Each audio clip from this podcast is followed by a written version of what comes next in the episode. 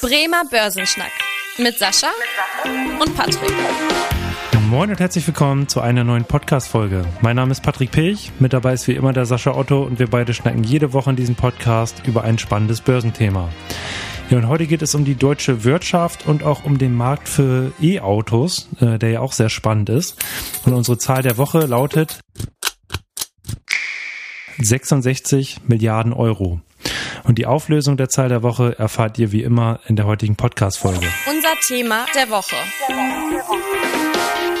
Ja, wir hatten ja gesagt, dass wir einmal über das Thema der deutschen Wirtschaft sprechen wollen und danach rübergehen zum E-Automarkt.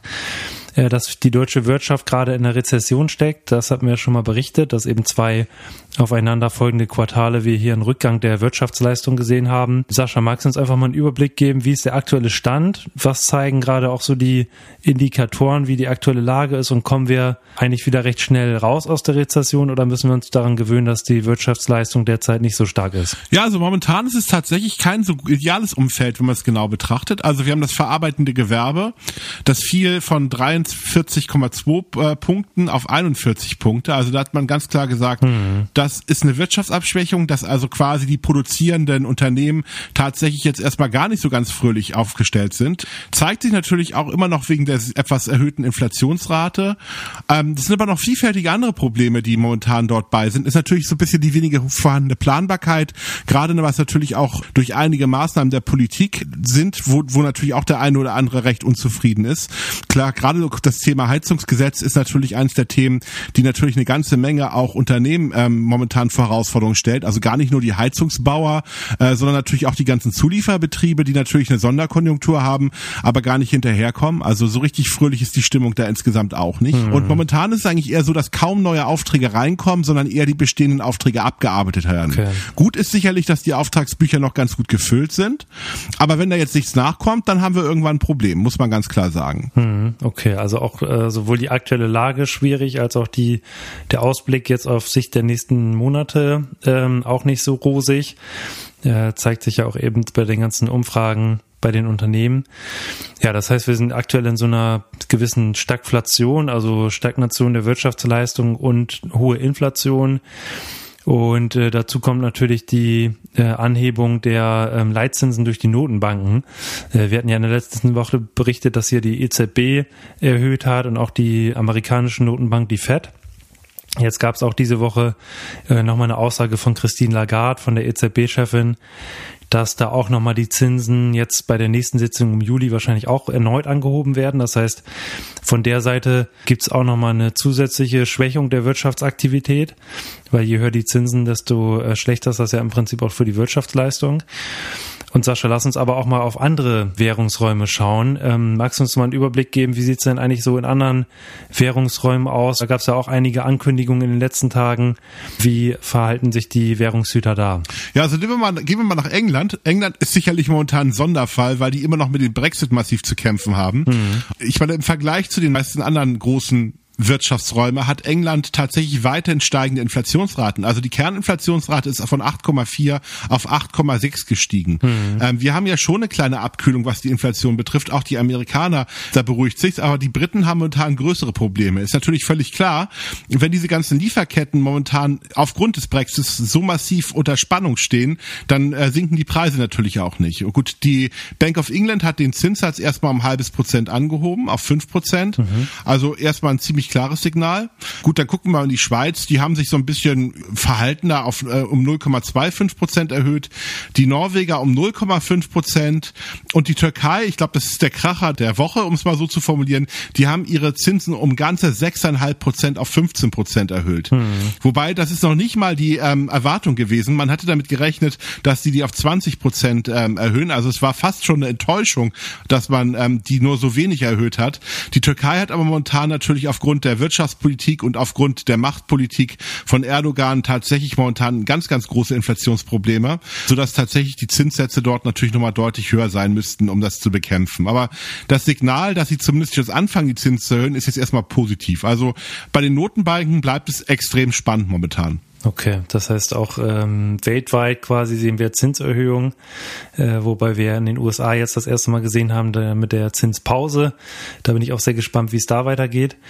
Ansonsten noch eine kurze Info. Da gab es jetzt auch eine Neuigkeit und zwar aus dem Bereich der Nachhaltigkeit. Ähm, da berichten wir auch immer wieder, dass das Thema auch für die Börse ähm, immer wichtiger wird. Und was ja eben auch dazu gehört, ist, dass die Unternehmen einen vernünftigen Nachhaltigkeitsbericht oder ein vernünftiges Nachhaltigkeitsreporting vorlegen, äh, dass man eben genau sehen kann, ja, wie steht das Unternehmen eigentlich da und da sind jetzt auch das erste Mal die Meldepflichten quasi bekannt geworden, die es da in den nächsten Jahren auch geben soll. Ähm, und zwar von der IFRIS Foundation. Äh, das kennen wahrscheinlich auch die meisten irgendwie aus dem Wirtschaftsstudium, dass da nach dem IFRIS-Standards ja international bewertet wird. Und äh, da gab es jetzt eben auch ja die ersten Vorlagen, was auch sicherlich für die für die börsennotierten Unternehmen in den nächsten Jahren nochmal ja zu einer Herausforderung führen wird. Einerseits das ganze Reporting aufzubauen, andererseits auch sicherlich nochmal das ganze Thema Nachhaltigkeit im Bereich der Investitionen bisschen schwieriger machen wird äh, oder auch, dass da einfach viel investiert werden muss in dem Bereich. Sascha, siehst du da jetzt irgendwelche großen Auswirkungen auf die Börse, außer jetzt sage ich mal der der langfristigen Art, dass da eben die Bewertungsmaßstäbe gegeben, gegebenenfalls auch nochmal geändert werden? Nö, eigentlich nicht. Äh, das sind alles okay. Fakten, die mhm. aus meiner Sicht die letzten Wochen eigentlich schon sehr klar waren. Das ist ja auch nicht aus dem Himmel gefallen und ähm, die meisten Unternehmen beschäftigen sich ja schon sehr intensiv mit dieser Vorschrift. Also es ist ja auch nicht so, dass die einfach tatsächlich gekommen ist, ohne dass nicht tatsächlich auf verschiedene Gremien und auch verschiedene Interessenverbände gehört wurden. Mhm. Natürlich ist das nicht der größte Wunsch der Unternehmen, dass sie dort natürlich an den Pranger gestellt werden können und äh, tatsächlich noch mehr regulatorische Aufwände haben. Aber ich glaube, die Unternehmen sind da relativ gut drauf vorbereitet und äh, deswegen glaube ich, ist das kein größere, hat es keine größere Auswirkung auf die Kapitalmärkte in den nächsten Wochen. Ja, dann lass uns doch zum Thema der Woche kommen, auch äh, hier zu den E-Automarkt. Und zwar gab es da auch eine neue Ankündigung. Und zwar hat jetzt die chinesische Regierung beschlossen, die Nachfrage nach umweltfreundlichen Fahrzeugen jetzt zu äh, fördern durch Subventionen. Da China hatte ja eh in den letzten Monaten und Quartalen ja auch so ein bisschen Wachstumsprobleme insgesamt auch in der Wirtschaft und dieses Konjunkturpaket soll das Ganze auch nochmal ein bisschen unterstützen. Und zwar ist das im Wert von umgerechnet 66 Milliarden Euro und da lösen wir an der Stelle auch äh, unsere Zahl der Woche auf. Ähm, und zwar soll das insbesondere jetzt den äh, Automarkt wieder auf Touren bringen. Ja, wir haben es auch gesehen bei Volkswagen und Co., die zuletzt da ja Probleme hatten, was weil eben auch der chinesische Automarkt der mittlerweile größte Automarkt ist, gerade was die ähm, Elektromobilität angeht. Und ähm, durch dieses Konjunkturpaket sollen jetzt eben elektrisch betriebene Fahrzeuge bezuschusst werden, die jetzt in den nächsten zwei Jahren gekauft werden. Das heißt, da erhofft man sich auch in den nächsten zwei Jahren wieder ein, ja, wieder ein Gang kommen der, des E-Automarkts in China. Sascha, rechnest du jetzt damit, dass die E-Auto-Aktien, wir kennen ja auch, ja, können wir gleich auch nochmal drauf eingehen, äh, welche E-Auto-Aktien da mittlerweile auch in China so aktiv sind. Erwartest du da jetzt auch am, an der Börse wieder eine Erholung? Da gab es ja, ja, also aus meinem Gefühl, so ein gewisses, ähm, nach dem großen Hype äh, in den letzten Jahren, erstmal in den letzten Monaten kommt man, fand ich jetzt nicht so viel hören aus dem Sektor.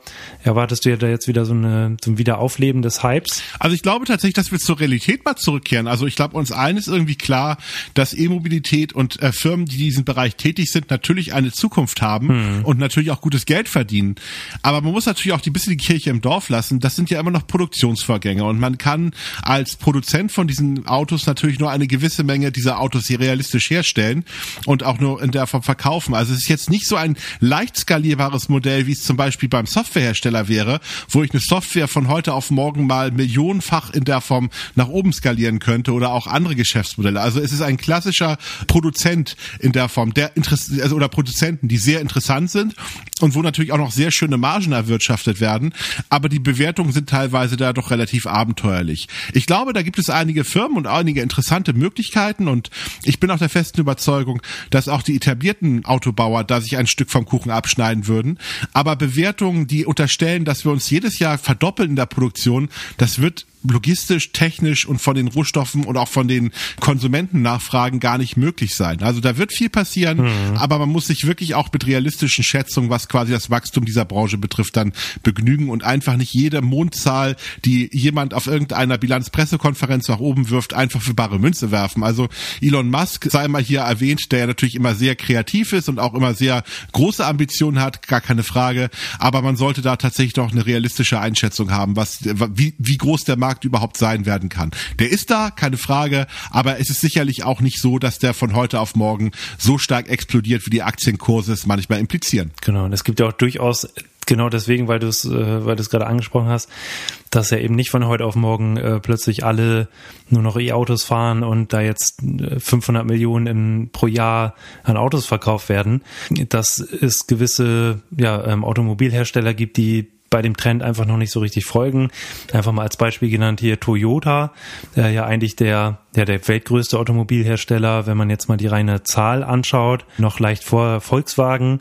Und da gibt's eben wirklich nur einen verschwindend geringen Anteil an E-Autos. Also da sieht man auch, dass es da gewisse Strategien von einzelnen, von einzelnen Unternehmen da gibt, eben noch nicht ganz auf diesen Trend aufzuspringen, sondern erstmal quasi noch äh, auf den ähm, klassischen Modellen ähm, weiterzufahren. Was man eben auch sieht, dass das Wachstum sich langsam, ja, langsam abschwächt hier. Wir hatten jetzt 2022 ein Wachstum um 55 Prozent auf über 10 Millionen weltweit zugelassene E-Autos. Und 2023 wird jetzt äh, ein Anstieg auf oh, ja, ungefähr 14 Millionen E-Autos erwartet, also so um die 40 Prozent Anstieg. Das heißt, da sieht man von den Wachstumsquoten schon so eine leichte Abschwächung.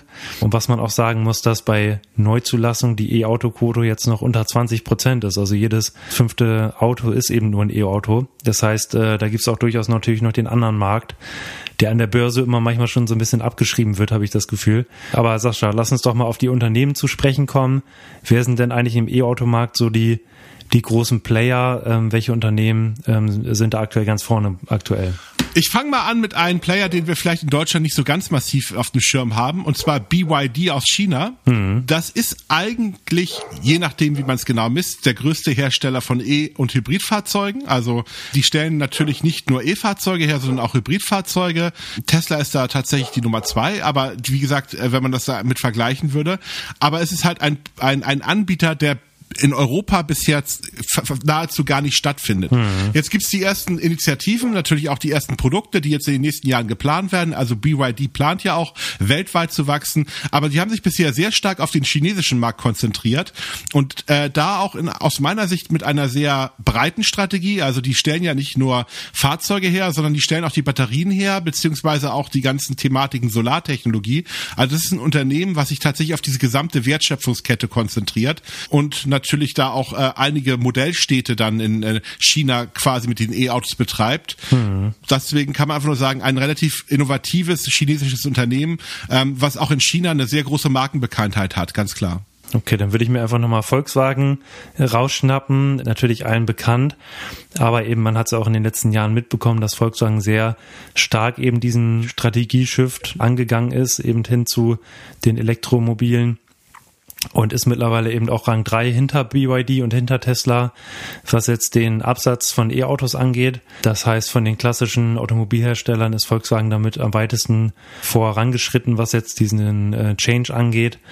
Ja, das heißt, da auf jeden Fall könnte man das auch mittlerweile zu, ja, nicht als reine E-Auto-Aktie ansehen, aber eben doch, dass äh, Volkswagen da einen sehr großen Wert drauf legt. Und Sascha, haben wir noch andere, gerade äh, chinesische Anbieter beispielsweise, weil wir ja gerade auch gesagt hatten, dass China da eigentlich auch der weltweit größte Markt ist? Ja, also wir haben da jetzt nochmal zwei kleinere Titel, äh, kleiner im Sinne von ähm, Vergleich zu den anderen, die man gar nicht so auf dem Schirm hat.